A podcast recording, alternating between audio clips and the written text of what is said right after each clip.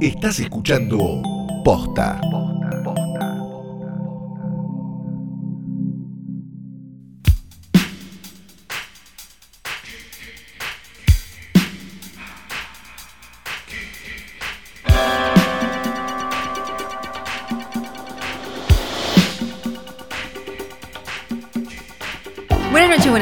Días o lo que sea que coincida con el momento en el que le diste play a esto, que es un nuevo episodio de Hoy tras Noche. Mi nombre es Fiorella Sargenti.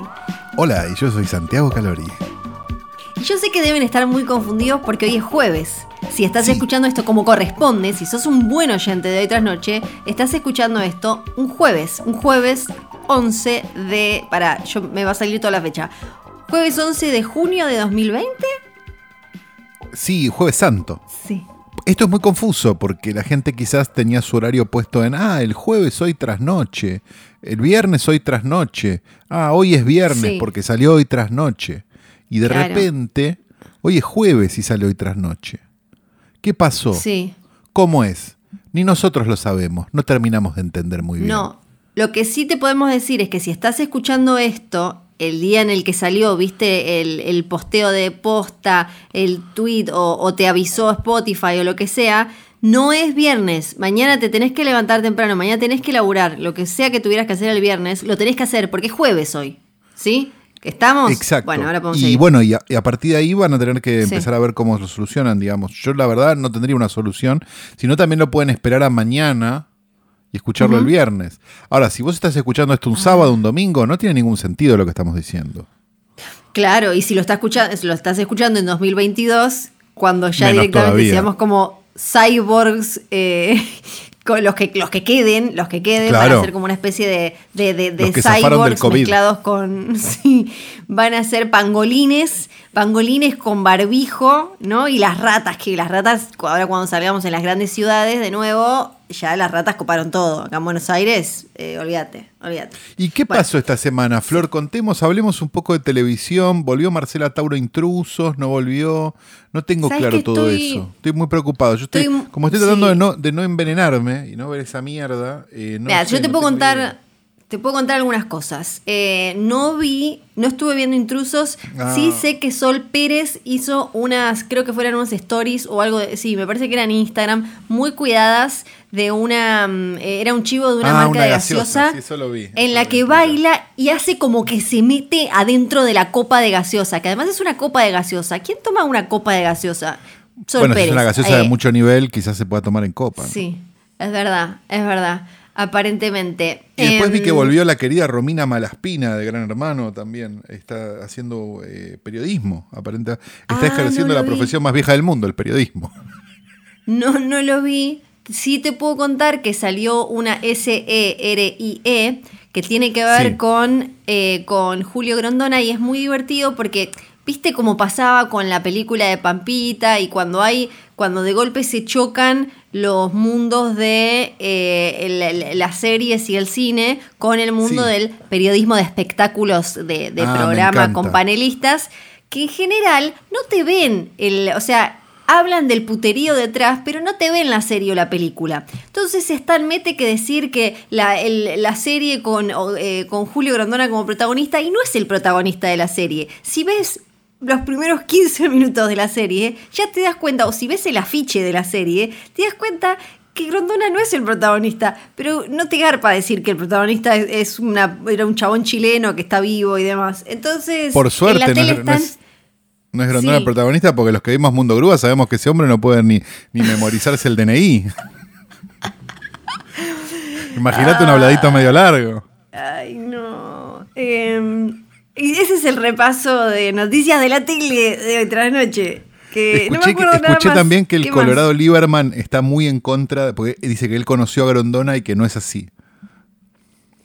Ah, mirá, ok, ok. Sí, Bueno, así que, eh, bueno, son cosas que no, no tengo idea, porque Sí. no hablamos de series acá igual. Así que No hablamos, decimos no, como de costado y, y no más. Sí.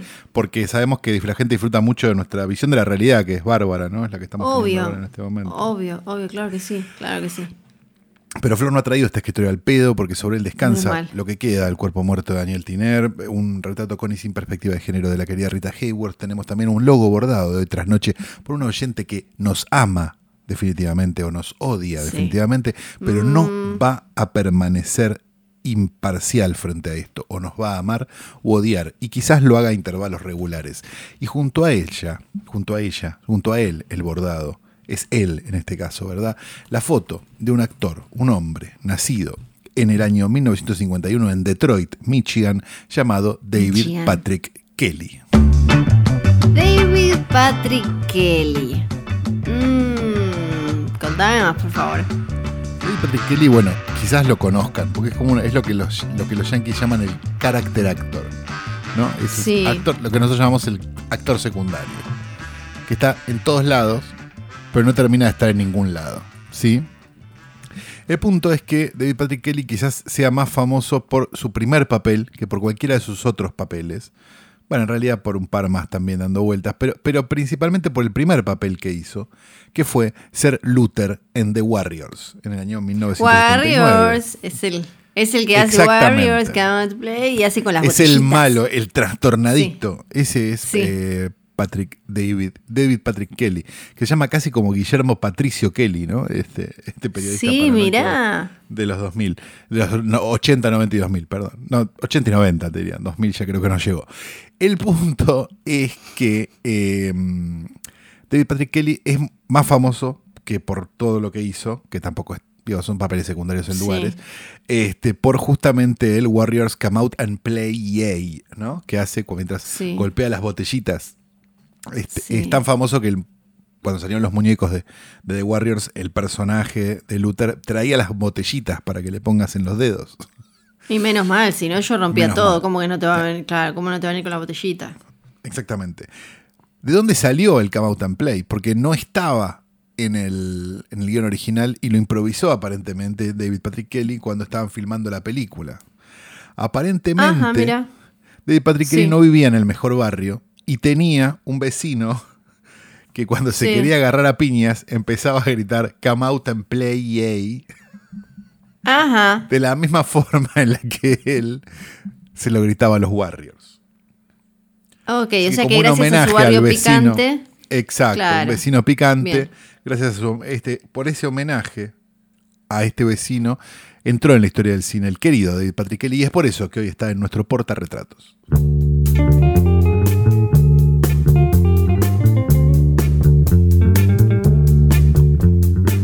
Como venimos haciendo desde que arrancó esta cuarentena, elegimos una película de las que sí quedan, aparecen dando vueltas eh, por ahí, que son estrenos. Este, mm, no sé, bueno, ahora vamos a charlar un poco. Me parece que estuvo en algunos eh, festivales, ¿no? Eh, dando vueltas a principio de año y ahora ya se consigue en determinadas cuevas. Y otra vez es una película protagonizada por una mujer, dirigida por una mujer. ¿Cómo se Sí, llama la película? Exacto. Shirley. Shirley. Eh, exactamente. Pará, yo iba, yo iba a ir a, Sí. iba a ir a cines argentinos primero para ver. No, seguimos 23 de julio, Mulan y Tenet. ¿eh? Dos películas claro. con cinco letras en el título. Sí, eh, elegir bueno, entre en, las dos. En Estados Unidos parece que en julio van a abrir los cines. Acá eh, hay que ver si en julio o en agosto hay que ver qué pasa. Acá en Shirley la tenemos a Elizabeth Moss como protagonista, haciendo de Shirley Jackson. Eh, Shirley Jackson es la mujer que escribió Hill House, por ejemplo, como para darse Claro. una idea de si viste alguna de las adaptaciones de Hill House o leíste el libro, eh, como para darte una idea de la mentecita retorcida que podía tener eh, la persona, eh, la, la cabeza de la que salió eso. Sí, Una escritura de terror, te- podríamos decir. Sí, y sabemos que además si está Elizabeth Moss va a ser una película, va, va a ser una mujer intensa o le van a Oh. pasar cosas Oh. intensas. Sí. Sí. es como, ay, se me fue, ¿cómo es el nombre de la, mm, de la mamá de Regan en El Exorcista? ¿Cómo se me fue el nombre de la actriz? Shirley MacLaine. No, Shirley MacLaine era en quien se estaba Ellen Burstyn. Eh, Shirley, no, Shirley MacLaine se supone es en quien estaba inspirada la historia, el exorcista. ¿no? Un día tendríamos que hablar de eso, Flor. Ay, por favor. Bueno, eh, sí, es como un poco como Ellen Burstyn, ¿no? O eh, en algún momento que siempre hacía de mujeres muy al borde o muy ya que, que- que estaban de- del otro lado de algo. Ahora es Elizabeth Moss. Por suerte, Ellen Burstyn en el último tiempo mejoró mucho y se tranquilizó con películas como Requiem for a Dream, ¿no? sí, sí, tal cual. Después agarró y dijo, como, no, mejor voy a hacer. Sí, pero me parece que es como una heredera, ¿no? Porque si le miras Sí, la filmografía, recontra. ella era la maestra de ser la, la, la era como la mina eh, que, que, que te, que te mostraba a una mujer al borde. Y ahora le toca a Si Elizabeth fuera Moss. Argentina sería Telma Viral o Graciela Ufo, ¿no? Que también hacían como mucha- Claro. mucha mujer sí, así. es verdad. como era semi-medicada. Sí. Cuando era chica, eh, Graciela Dufo me parecía como demasiado. Me acuerdo que a mi vieja le re Claro. gustaba ver cosas con Graciela Dufo. Yo decía, es como demasiado. Y ahora entiendo. Era, eh, tener ocho años y ver la actuación de Graciela Dufo era como mucho drama para un cuerpito tan pequeño. Claro, ¿por qué no está disfrazada de algo si va a hablar así? Claro. En Shirley igual es como, eh, no es una biopic de toda la vida de esta escritora, es solo un, es un momentito y lo que más le interesa me parece a su directora que es Josephine Decker, no vi su película anterior, ¿vos la habías visto? Madeline's Madeline, no, la oí nombrar, Sí. pero no la vi. No. No, que parece que está, que está muy bien, viene, de- viene, ya lleva como 15 años igual dirigiendo. Eh, me parece que lo que más le interesa eh, a, a ella y a, a la guionista es ver cómo, eh, cómo era, de dónde sacaba lo que después quedaba reflejado en, en- el papel, ¿no? Me parece que eso es, como congelan, agarran un momento en, en la vida de Shirley Jackson y con ese momento, me parece, con esa foto tratan de mostrarte de dónde eh, sacaba esas pesadillas que después y cómo la afectaban, que después terminaban eh, disfrutando en todo el mundo. Y está como levemente basada en la biografía de, digamos, me da la sensación de que es una historia bastante abierta, ¿no? Digamos, como, Sí. como bueno, no Sobre se podría por- considerar una biografía una biopic, ni en pedo, me parece. Sí, no, no, no. eh, hay hay cosas igual que quedan afuera. No leí la, mm, eh, la, la biografía en la que está basada, eh, que es eh, de Susan Scarf Merrill. eh, es como, o sea, es, Susana es- Bufanda. Sí, es, me, mira, me llama la atención porque es como una, eh, según, según lo que estoy leyendo en Wikipedia, ahora vamos a chequear, es... Ah, ya somos la- periodistas, Flor. Ya, so- ya ahora sí. Es una novela, después la guionista escribió el guion de esa novela basada en la vida de ella. Claro. Y, y hay cosas que después, eh, leyendo un poco más, quedaron afuera, como la, atención por favor, colitis crónica que tenía Shirley Jackson. Colitis Ay, crónica. Qué fácil que Colitis- encontramos el nombre del episodio, por favor. Hoy estaba muy regalado. Colitis crónica, porque además de todo lo que le pasaba a ella, eh, no salía de casa, porque claro, salía y se cagaba. Se Se cagaba. en todos lados. Se cagaba, se te cagaba. Y recuerden que acá dijimos, hay una dignidad en el pañal. Eh, sé que a Shirley no le copaba tanto. El momento, el, momento que te muestra eh, de, de su vida es uno en el que eh, él, eh, ella y su marido, eh, su marido, un profesor universitario, reciben a una pareja de un también un, un joven que quiere hacer como una carrera como la de su marido. Y una y una mina que se- acaban de casarse ella está embarazada y medio como qué que se está convirtiendo en la en, en- en la en el ama de casa perfecta de los años 50 y eh, termina esta pareja joven metida en la casa con estos otros dos que están mega trastornados porque ella ya es conocida, pero a la vez vive encerrada en esta, en esta como sociedad de, de, eh, ¿cómo es que le dicen a ella? Como la- sí, la- ella es esposa de profesor, o sea, ella en ese mundillo no es Shirley Jackson la que ya, ya publicó textos que está leyendo eh, el público. Ella en ese mundito, en ese lugar en el que viven, es la esposa del profesor y debería comportarse como las otras esposas y además tiene eh, tiene problemas eh, de, de salud mental en una época en la que te daban con todo, con cosas que se anulaban entre sí, se hacían peor. Entonces eh, también eh, tenía Eso no cambió problemas de mucho. sobrepeso que se ven. No, no, es verdad, es verdad, sí, sí. Sí, teniendo en cuenta las muertes de algunas estrellas, incluso no cambió demasiado. Pero eh, por eso es que cuando la, la, película arranca, ya la tenemos a ella como en ese estado, ¿no? Como ya muy alejada de algo que se parezca a una normalidad. Sí, y a la vez también me parece que la película juega con eso y juega bien con eso, con esa Sí. noción de que quizás ella sea una persona mucho más sensata que el boludo del marido, Claro. ¿no? Digo, porque da Sí, como sí, la total. sensación esa, digamos, da una sensación de que la película es una película donde las mujeres son lo importante y los hombres son unos boludos, y está bueno. Digo, y, Sí. y queda re claro que, es, que el marido es un, es un pobre tipo que quiere que ella esté loca. Digamos, que, Sí. que él pueda, viste, ah, a ver, lo leo, a ver qué me parece. Viste, escribí algo, Sí. gordo.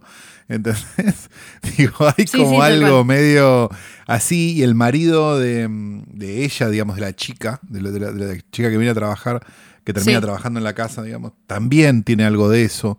Y me parece que hay algo como como medio de, de- de- como de cierta este, inferioridad masculina que es interesante en la película. Este, que, que- que- te hace además resaltar a los personajes, eh, digamos, obviamente ponerte del lado de los personajes femeninos, digo, pero además eh, como este que, claramente de- destaquen más, por decirlo de alguna manera, no sé cómo, no sé cómo ponerlo en palabras.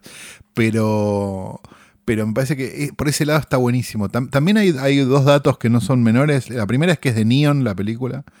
Entonces, Sí. si sabes, si es de Neon, generalmente te vas a encontrar con algo de género adentro. De género, digamos, de, de cuestiones de género, no, no de género de terror. Y por otro lado está producida por Killer Films, que es la, producción, la productora de Christine Bayón, de quien hemos hablado muy bien en algún momento, este, y la responsable de que carreras como la de Todd Solondz existan. Entonces hay algo como que decís, bueno, esta película ya, te ves las dos primeras placas y decís, bueno, ok, perfecto, déjame sentarme a ver esto, a ver qué es lo que tiene para darme. Y definitivamente lo que tiene para darte es algo más cercano a un drama, ¿no? Que a un thriller o que a una película de género, entendido género por terror o lo que sea. Este, lo que te encontrás más es como con un drama medio, medio, medio medieval, digamos, medio bizantino, así Sí. como con un montón de, de- de cosas, de gente a la que le pasan un montón de cosas al mismo tiempo. Y mm, nada, me, me- me da la sensación de que, de que estos dramas son los dramas que sí, ¿no? Digamos, es- viste que también te pasa eso, que Sí, hay como, total. es re fácil un drama, ¿viste? En el fondo. O sea, no- es la sensación más fácil de transmitir. Y no tenés la obligación de estar en ningún género tampoco. Ya es un drama. Cual- cualquier, Sí. cualquier, cualquier cosa donde dos actores hablen es un drama. Sí. Sí, sí. El sí, problema es, como- que tenga algún interés. Claro, porque y, y me gusta cómo juega con, con lo gótico, que, que, que vendré con esta cosa de, sobre todo eh, juega con, con la música, creo, con eso, y que con, con- con algunas cuestiones de la fotografía, que esto que decís vos, que en la base es un drama y con agregarle algunas cositas se mete como una, una onda un poco más gótica y aparecen como, como así como ella escribía de, eh, escribió de fantasmas, los fantasmas acá terminan siendo todas estas cosas que a ella la, la encierran y la empujan y la dejan metida en un círculo vicioso que solo agudiza los mambos que ella ya tenía, que se ven cuando ella trata de escribir y todo, ¿no? Como, eh, como eh, esta cosa que, por ejemplo, me hizo acordar... eh, más para acá, obvio, eh, a la película con Glenn Close y Jonathan Price, The Wife, era que se llamaba, esta de la esposa de el chabón, eh, Sí. y, a- y lo, como ni hablar que le pasó a un montón de, de escritoras a lo largo de la historia, que ella eh, murió además en, en- en el 65 y creo que Hill House, por ejemplo, es del 59. Y ella entonces durante buena parte de su vida o toda su vida era la esposa de la esposa de un tipo que volviendo a hacer periodismo entras en Wikipedia era un crítico literario y ni siquiera tienen otros eh, eh, tienen dos idiomas ponele su página y es súper corta y lo primero que te dice bien arriba es era el, El marido marido, de- de... Shirley Jackson y vas Bueno, a la el de tiempo Shirley acomoda Jackson las cosas, ¿no? Claro, claro. Y cómo, cómo en, a, ella en vida eh, aparecen como todos estos, eh, todos estos fantasmas y estas cosas, y cómo se trataba la salud mental también en esa época, eh, ni hablar, y, y si tenías alguna sensibilidad artística o algo, eh, y, acá todas esas cosas la terminan a ella de alguna manera encerrando cada vez más, eh, hasta que, bueno, ella genera como ese vínculo con, la piba, con la, mujer más joven del otro matrimonio, y ahí es como donde ella como aparece esa cosa más de em, empoderamiento del final. Sí, además me parece que hay como una. Hay como, hay como dos nociones, me parece, en la película. La primera es que Shirley Jackson murió demasiado pronto, porque si hubieran muerto, no sé, cinco años después era normal. Sí, sí, sí, claro. Digo, habiendo muerto en el 65, ¿viste? Como que si hubiera muerto en el 70 o en el 68 ya hubiera sido una persona normal.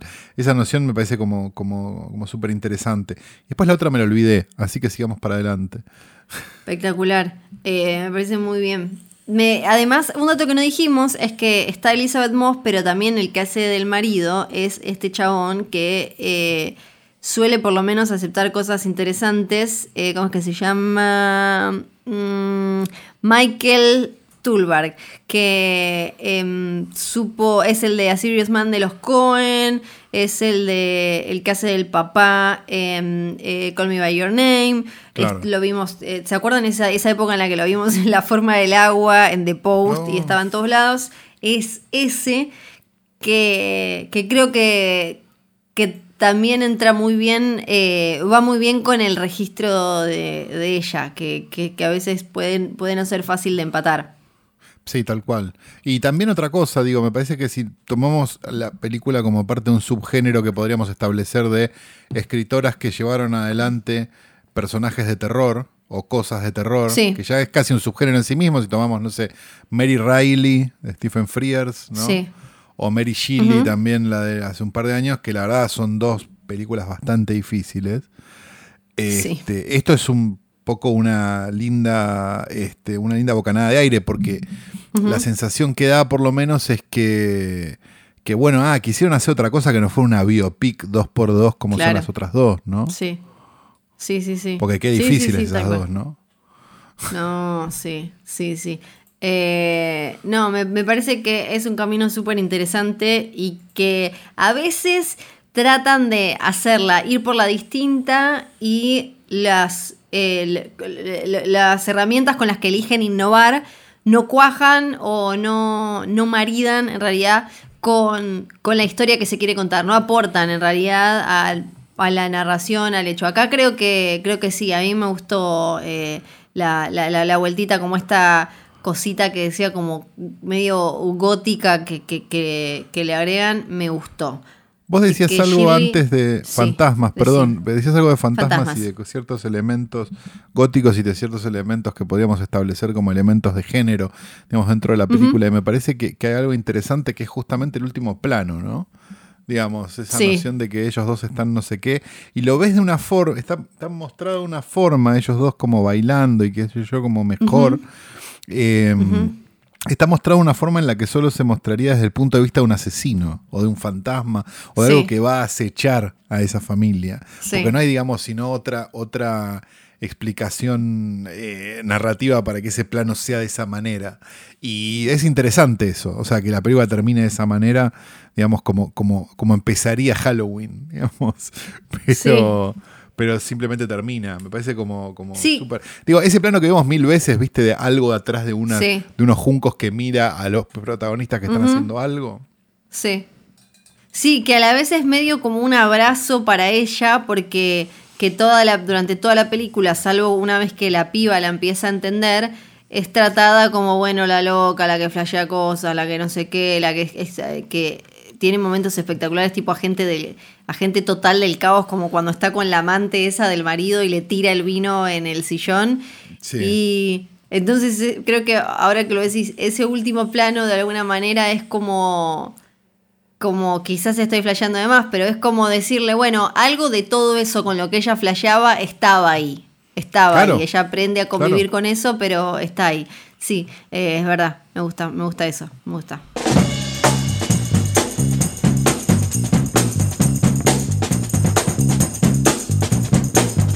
Informa radiofueguina.com. El Instituto Fueguino de Turismo en el día de hoy realizó una denuncia en el fuero judicial ante el accionar del señor Pablo Imhoff debido al incumplimiento del aislamiento social obligatorio y permanente.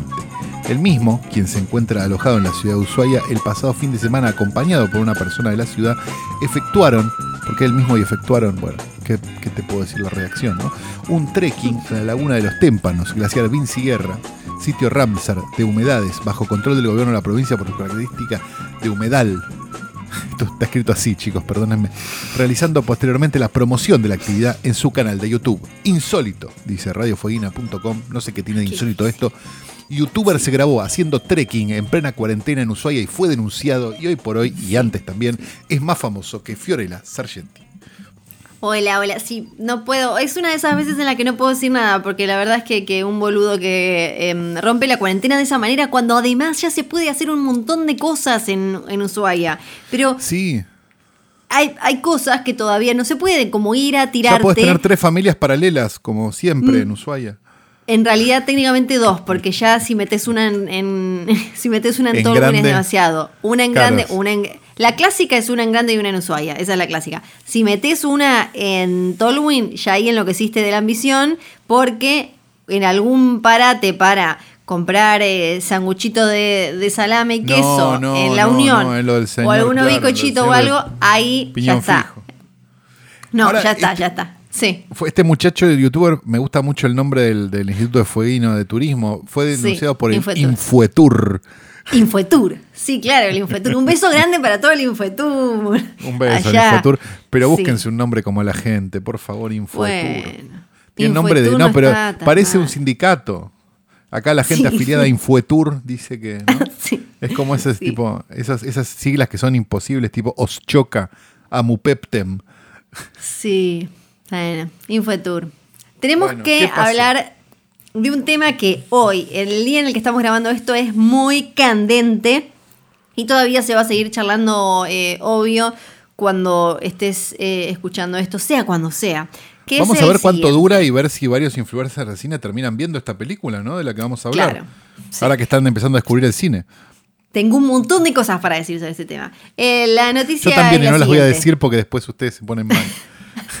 HBO, eh, HBO Max, una plataforma, un servicio de streaming que todavía no tenemos en Latinoamérica, sí en Estados Unidos, levantó eh, eh, lo que el viento se llevó y después eh, aclaró que la levantaban, la sacaban de su catálogo momentáneamente para después volver a ponerla con eh, información adicional que explicara el contexto. Un poco como lo que hizo Disney, igual ya lo que venían haciendo dibujitos de, de Warner, que te aparecen con un texto que dice que como estos ya no son valores actuales, es del año del pedo, por favor no salgas a matar gente que tiene otro color de piel y todas esas cosas. Sí, no, Eh, no es lo que hizo Disney con la canción del sur, que la cajoneó, ¿no?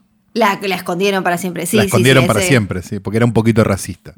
Claro, sí, creo que en Disney Plus no está, me parece. No va a estar, ¿no? La Me canción del sur. No está nunca en Es- ningún lado. Esto viene que de eh, una, un editorial que escribió el guionista de eh, 12 años de esclavitud, John Ridley, para eh, LA Times, donde decía que lo que el viento se llevó romantiza...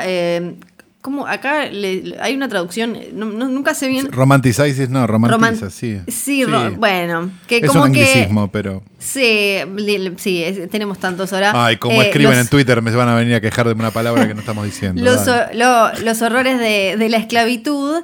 Y, y, bueno, y en realidad lo que cuando uno eh, lee eh, lo, lo que él escribió, él es eh, director, novelista y, y guionista, dice que eh, él, eh, que, que para él y para un montón de gente es muy doloroso eh, encontrarse con la película así como así, eh, una película que ayudó a perpetuar el racismo que nunca, nunca paró en los Estados Unidos. Y habla, estoy buscando la parte exacta, donde dice como que... que, que se que dice acá no creo en la censura no creo que eh, haya que esconderla en una bóveda en Burbank pido Pero- eh, dice para- yo, acá no vamos a estar de acuerdo me parece. Tiene pero, ¿no? Pero- pero. Eh, dice, solo, no, no dice pero, dice, lo que pido es que la, la película sea después reintroducida al catálogo de HBO Max con eh, otros, eh, otras películas o con eh, mayor información que te dé una imagen completa de lo que era la esclavitud y lo que fue la- lo que era la, la- cuestión de los confederados y, y demás, o que, se, que, que la película se ponga dentro de conversaciones que con diferentes voces que expliquen que de dónde salió esa película, por qué y por qué ayudó a perpetuar estos, eh, todos estos, estos patrones y, y demás. A ver, Entonces, me lo parece que- que... hay. Ah, perdón. Lo que dijo HBO Max es que van a hacer esto, la van a, la van a poner después eh, con. No queda. Lo que. No, no especificaron si lo van a hacer exactamente como con o un documentalito o algo que puedas. Que, con lo- que a vos te dé más herramientas para entender de dónde sale la película. A ver, si nosotros nos lo ponemos a analizar seriamente esto, y no desde el costado de, de- de- la indignación y de la red social, me parece que hay varias cosas que están corriendo en paralelo. La primera, no creo que ninguno de los hechos de, de racismo que ocurrieron en los Estados Unidos en el último tiempo, los cuales obviamente condenamos, hayan sucedido porque alguien vio lo que el viento se llevó. Eh, yo Primero. no, no, no creo que sea todo tan lineal, pero sí considero que eh, la cultura es como una red que tiene miles de millones de hilitos y que uno de esos Mil de hilitos acuerdo. es. Pero para, para, hay- déjame terminar. Déjame terminar. Lo, que- lo que digo es lo siguiente. Negar la historia o esconderla. Acá nadie está diciendo, nadie está diciendo esconderla o negarla, ese es el tema. Él no lo están está diciendo diciendo. guardarla hasta que no haya un documental que lo explique. No, él está diciendo ponerla en contexto. ¿Y qué es lo que ya vienen haciendo en algunos lugares en los que cada tanto pasaban la película? Que eh, sobre todo después de lo de, de Charlottesville y demás en Estados Unidos, fue como, ah, ok, ya no podemos pasar esta película así nomás para alguien que no la conoce y que del otro lado la sin explicarle de dónde salió, por qué y de qué está hablando. Está bien, entonces, ¿qué tenemos que hacer frente al nacimiento de una nación? Frente a, frente a mm, el triunfo de la mismo. voluntad, frente a Olimpia. Lo mismo. Vos Pero no son leer- importantes históricamente. Sí, son claro, importantes pero es que acá- históricamente. pero te estás, O sea, es importante estás- que vos lo puedas ver, que vos puedas pero, entender. Calo, te estás peleando vos solo. Acá nadie está diciendo que la guarden, es todo lo contrario. Lo que se está diciendo, obviamente, eh, lo que el viento se llevó es una de las películas eh, que, que mayor legado dejaron en la historia del cine. Ahora voy a pu- puedo decir eh, por qué. No hay que meterla en una bóveda, pero hoy ya no la podés mostrar sin Bueno, explicar. hoy está en una bóveda. No está en una bóveda. Yo tengo acá en mi. Estoy hablando de un cuarto donde tengo dos, eh, dos cuadros de lo que se llevó y tengo Blu-rays allá. No está en una bóveda. Racista, simplemente. cancelada. simple- sí, tengo hasta eh, el, la, Barbie de, la Barbie de Scarlett O'Hara y el Ken de, de Red Butler.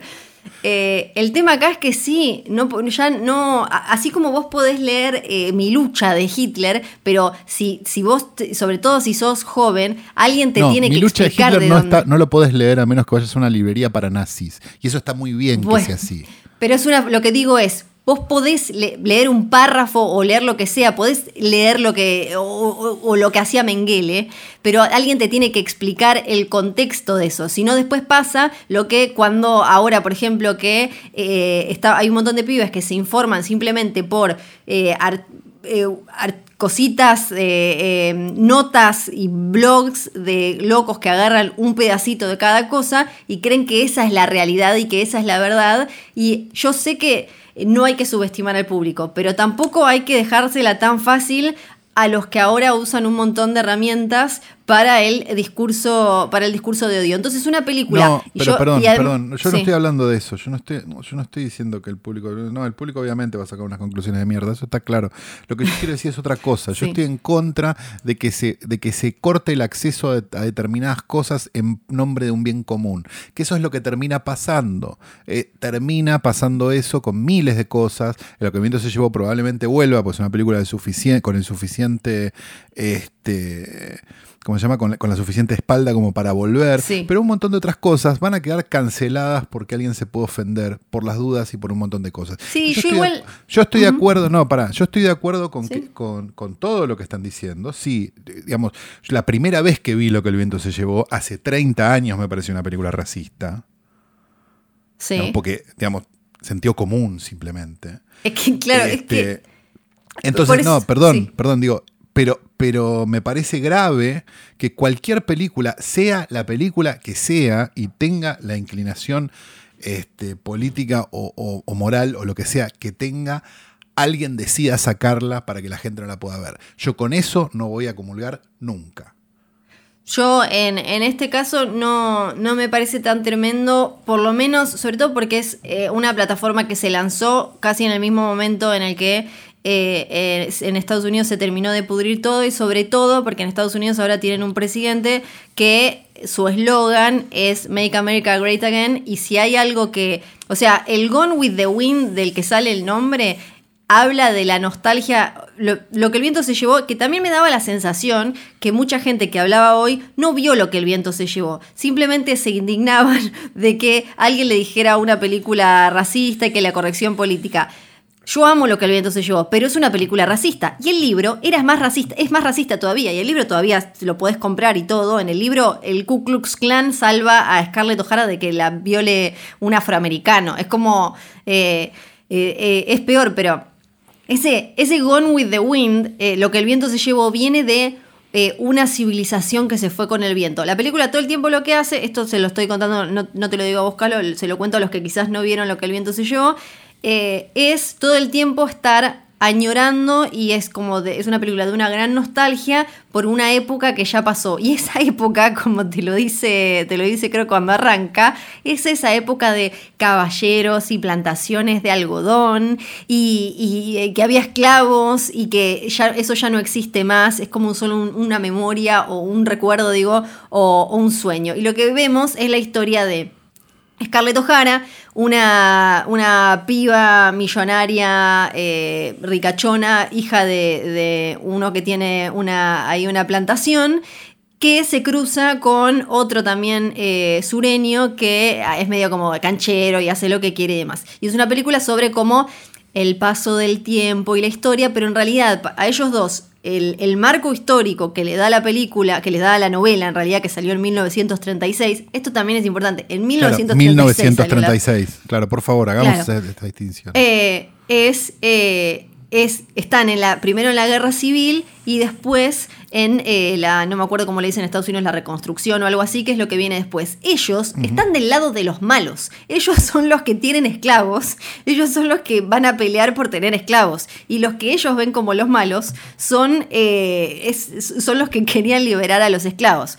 Y en realidad Scarlett O'Hara es como un ser bastante espantoso. No le importa. eh, la, la película nunca se detiene ni un segundo a charlar o debatir sobre los porqués de la guerra, sobre la esclavitud o demás. Son la historia, con mayúscula digo, no hablo de la trama, es algo que sucede alrededor de sus dramas y los esclavos en realidad en, la película son para Scarlett O'Hara y para, eh, su familia son, es como cua- cuando pierden el caballo, el mueble, la supercama o el vestido. Y, y es clave ahí el personaje de Hattie McDaniel, que, que como mami, que es la, la primera, la, eh, es la, la- no solo es la primera mujer negra, sino la primera persona negra en haber ganado un Oscar. Y, y es súper tremendo porque ella, no, bueno, en los Oscars no la, no la dejaron, no la se pudo sentar con los blancos, claro. Exacto. Iban a, la película, la, la premier iba a ser en Atlanta y eh, no la dejaron ir. Eh, creo que era Oselznick, eh, David Oselznick, que dijo como yo quiero que vaya. supuestamente Clark Gable también, pero en Georgia todavía tenían, tenían era como una segregación mucho más fuerte que en otras partes de los Estados Unidos. Y de alguna manera lo que hizo lo que el viento se llevó también es instalar como este estereotipo de la amiga afroamericana sassy, como le dicen ellos, como picante, porque si bien mami era eh, al principio esclava y después como la, sirvienta de, Scarlett, es como que la retaba, la zamarreaba y demás, era como picante. Y ahí quedó como medio eh, instalado un poco eh, ese estereotipo. Pero a la película Obvio que le chupan ocho huevos. El, drama es el de los blancos sureños y que ya no se pueden comprar un vestido y que a ella le gusta Pepito y Pepito gusta de la otra. Y, creo que el, mayor problema de la película, o sea, lo que la hace más racista, es justamente que su, su racismo es poco, es poco palpable en el sentido físico porque no hay momentos, porque los editaron. Esto también es, imagínense que lo que, lo que llegó a la película es la versión limpia de la novela, una novela en la que se usaba todo el tiempo la palabra de N, en la, que aparecía el Ku Klux Klan. Y la, versión que vemos en la pantalla es una versión a la que le sacaron racismo, entonces no hay escenas eh, justamente así, donde aparece el Ku Klux Klan y le pasa algo. Pero el, racismo está en que están las pibitas blancas durmiendo la siesta con las esclavas negras abanicándolas y en ningún momento nadie o, ella con mami nunca le pregunta ni qué siente ni qué pasa ni que lo de la esclavitud no se, no se debate de ninguna manera. Entonces creo que eh, ese es, el, ese es el, el, corazón racista de lo que el viento se llevó y que de ahí una película, perdón, una cosa más, digo, una película donde estrenada en un momento donde los blancos y los negros no podían usar el mismo baño. Claro, claro, sí, sí, sí. Eh, tengamos claro eso también, digo, tengamos claro el contexto histórico en el que suceden las obras, porque si no también vamos a entrar en una muy complicada. Sí, sí. Donde, por ejemplo, va a sobrevivir a algo totalmente explotador como es, no sé, Raíces, por ejemplo. Sí. O sea, el, espectáculo exploitation más grande con el que te vas a poder cruzar en tu vida, probablemente. Después de la pasión de Cristo de, Mel Gibson. Este, pero no va a sobrevivir esta otra. Es muy extraño eso. Ahora, para, para, cerrar, ahora tengo una frase que tiene que ver con eso que, estás diciendo. Em, y, el, bueno, y, el, mayor y el mayor racismo, esto de, lo que el viento se llevó, tiene que ver con la añoranza de otra época en la que eso estaba bien. Eh, por eso yo creo que hoy y después de lo que pasó en, en, Charlottesville, sí, eh, desde el 2017, cuando en Estados Unidos empezaron a tirar abajo eh, las estatuas de los que vendían esclavos y demás, es que eh, el, no, no, no, no es tanto lo que dice de, la época de la guerra civil, es lo que dice de 1939 la, la película. Y, y cómo, y, hay un montón de películas que se podría hacer como hasta, sería interesante hacer eh, una, una, especie mm, eh, de, de, combo y ver varias. Hay varias películas de, que, que de alguna manera funcionan como estatuas confederadas, porque eh, en ese momento eh, fueron o, terminaron siendo eso y que si vos vas ahora a páginas de, gente de ese lado, las vas a encontrar ahí súper ensalzadas. Y em, lo que quería cerrar con esto, eh, que es lo, lo, dijo una de las creadoras de la movida Oscars, Oscars So White, que me parece que es como define todo perfecto. Estaba hablando de, de lo que el viento se llevó. Decía, si, nosotros dejamos de, si borramos todas estas películas eh, racistas, estas películas que muestran eh, de, estas maneras tan crueles, por ejemplo, en, Lo que el viento se llevó, cada vez que una persona afroamericana eh, aparece instruida o habla bien, es, un gag, es un chiste, es como, jaja, qué loco y, y demás. O sea, no hace falta para que una película sea racista no hace falta que le corten las manos o demás. Em, imagínense que también parte de que eh, sacaran cosas racistas de la película fue porque en esa época todavía hasta años después todavía linchaban eh, negros en Estados Unidos era muy común, eh, muy común. Era un número, ya cualquier número es tremendo de esos, que salía una mujer blanca y decía me tocó una teta y linchaban al primer pibito que, pasaba por ahí. Entonces, eh, lo que dice esta creadora de Oscar, Oscar So White es, eh, si, nosotros escondemos todas estas eh, representaciones de todo eso que fue, entonces alguien va a decir, bueno, necesitamos crear más y van a seguir contando estas mismas historias. Lo decía también en referencia a esa serie que querían hacer los creadores de HBO, que al final cancela los creadores de HBO, los creadores de Game of Thrones, que querían hacer una serie, son dos chabones blancos, querían hacer una serie que se llamaba Confederate, o no me acuerdo, era algo confederado o algo así. Y todo el mundo le salió así como, ¿en serio van a hacer otra, una serie ustedes de los confederados? ¿Por qué? ¿Para qué? Entonces lo que ella dice es, si anulamos todas las historias que ya están, que existen, mostrando eso, siempre en la industria va a aparecer más gente que quiere volver a contar lo mismo y nosotros vamos a quedar siempre haciendo el papel del esclavo, el papel de la sirvienta. No, y también, Entonces me pareció como súper piola diciendo preguntarte, No, y perdón una cosa, y también preguntarte, ¿por qué tu sociedad sigue siendo así? Porque no es por las películas, porque si no estamos haciendo la fácil, la de culpar a Marilyn Manson, los videojuegos y las películas. No, no, sí, o sea, tu sociedad es así por un montón de otras cosas que no tienen nada que ver con las películas, ni con Marilyn Manson, ni con los videojuegos. Porque si no, vamos a entrar siempre la misma boludez, siempre es la culpa de los mismos, y nunca nos ponemos a preguntar qué es lo que está pasando realmente. No, para mí lo que, en, casos como estos, lo que hacen las. Eh, lo que hacen películas como esta es como pasarlo a cemento, ¿no? Como plastificarlo. Cosas que ya están eh, dando vueltas en la escultura, en la sociedad, una película o un producto así de, cultura pop muy masivo lo que hace es como plastificarlo y decir como ponerle el sello de claro, esto está bien, esto es así. Queda, queda así, no, sí, más o menos, digo, queda así por un tiempo hasta que se pueda rever. Obvio, por eso digo siempre, repito, siempre y cuando se pueda rever. Este, y entender por cómo puede ser este, que en determinado contexto determinadas cosas pasaban. Porque si no, lo que va a terminar pasando es que no va a terminar habiendo nada sobre lo cual este, pensar el pasado. Y eso no está bueno. Digo, revisen la historia argentina y dense cuenta de un montón de cosas que todavía pasan porque la gente no revé el pasado.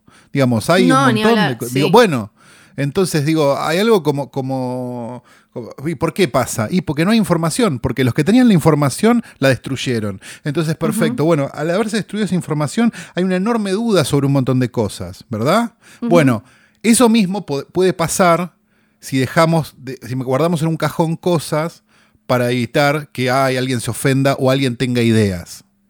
Ese es el tema. Y eso es lo grave que tiene. Sí, sí, sí, no, eh, estamos todos de acuerdo en que las películas tienen que estar para, para verlas.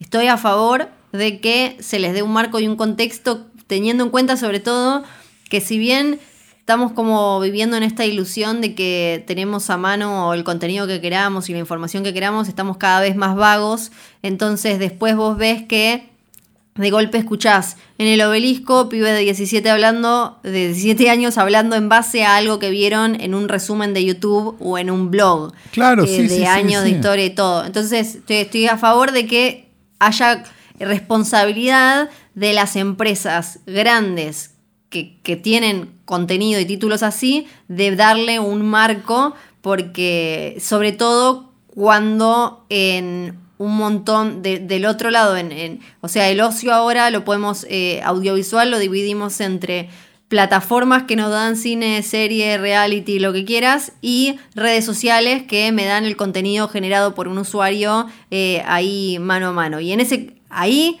estamos cada vez peor en el, en el contenido porque estoy todo el tiempo, constantemente, Facebook, YouTube y demás, eh, TikTok ahora eh, o hay discriminación, hay eh, datos eh, que son, está lleno de conspiranoia, está lleno de... Entonces, por lo menos que del otro lado las empresas grandes relacionadas históricamente con el, entretenimiento y generar contenido audiovisual tengan un poco de responsabilidad a la hora de por presentarle el material a las nuevas generaciones, que no es ni recortarlo, ni censurarlo, ni esconderlo, es darle un marco apropiado para que se entienda qué es y que no sea que yo estoy scrolleando y de la misma manera con la que me cruzo con...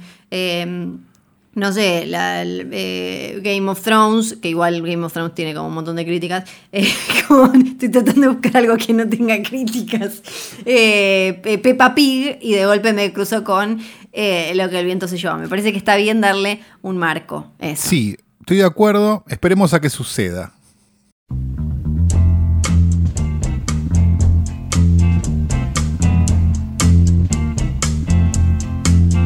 Es la niebla que hubo en, en Buenos Aires y alrededores? ¿Viene de, me dijeron, tal vez, es responsabilidad de las puertas abiertas del videoclub del tío Calu? Sí. Yay, ¿Sí? Bienvenidos al videoclub. De ahí no se salió dejan todo hacer eso. un chori, viejo. No se puede hacer Oh, un ah, chori. eso. Bueno, Qué raro. Solo un chori.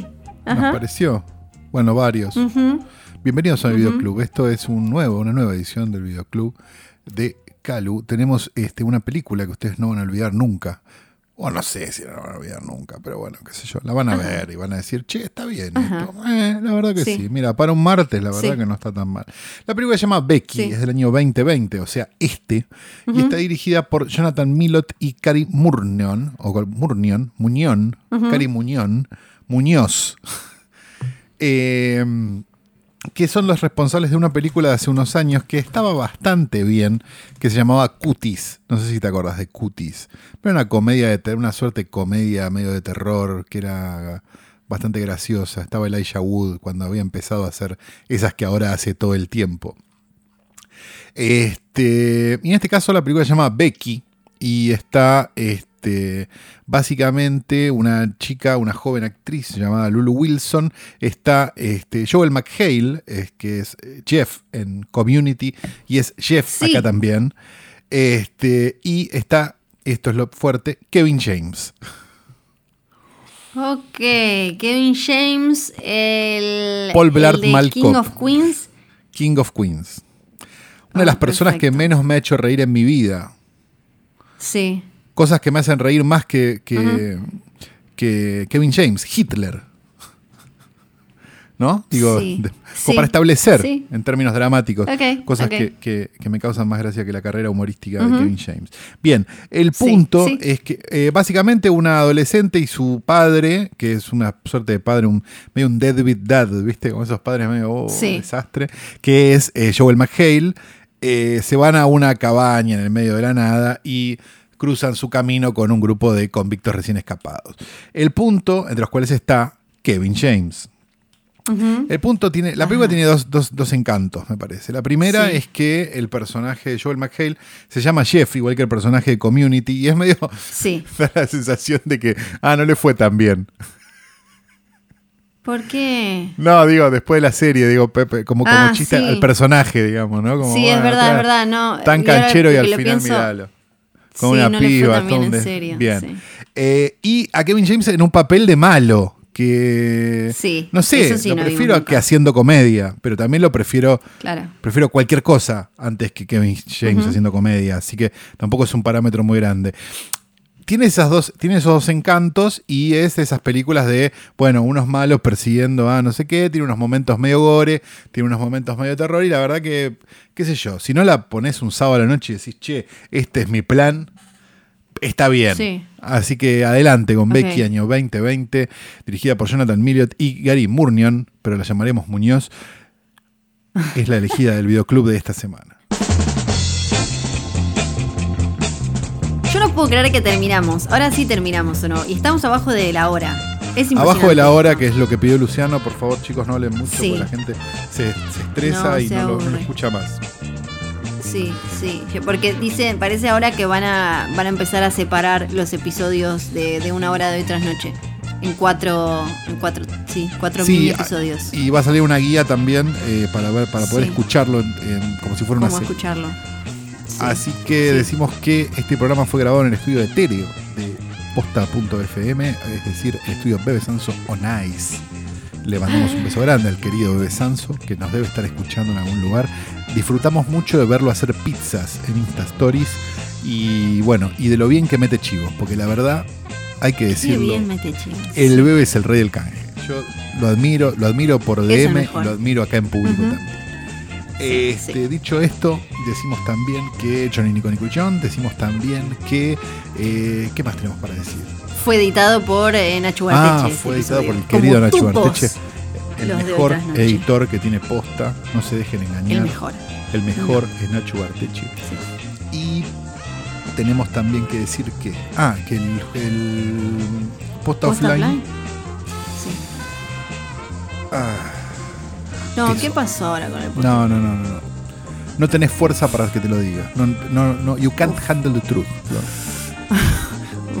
Me imagino, igual, si había algo que yo can handle era de truth. Sí, sí, yo me imagino, yo me imagino. Nos reencontramos la semana que viene. Mi nombre es Santiago Calori. Yo soy Fidel Sargenti.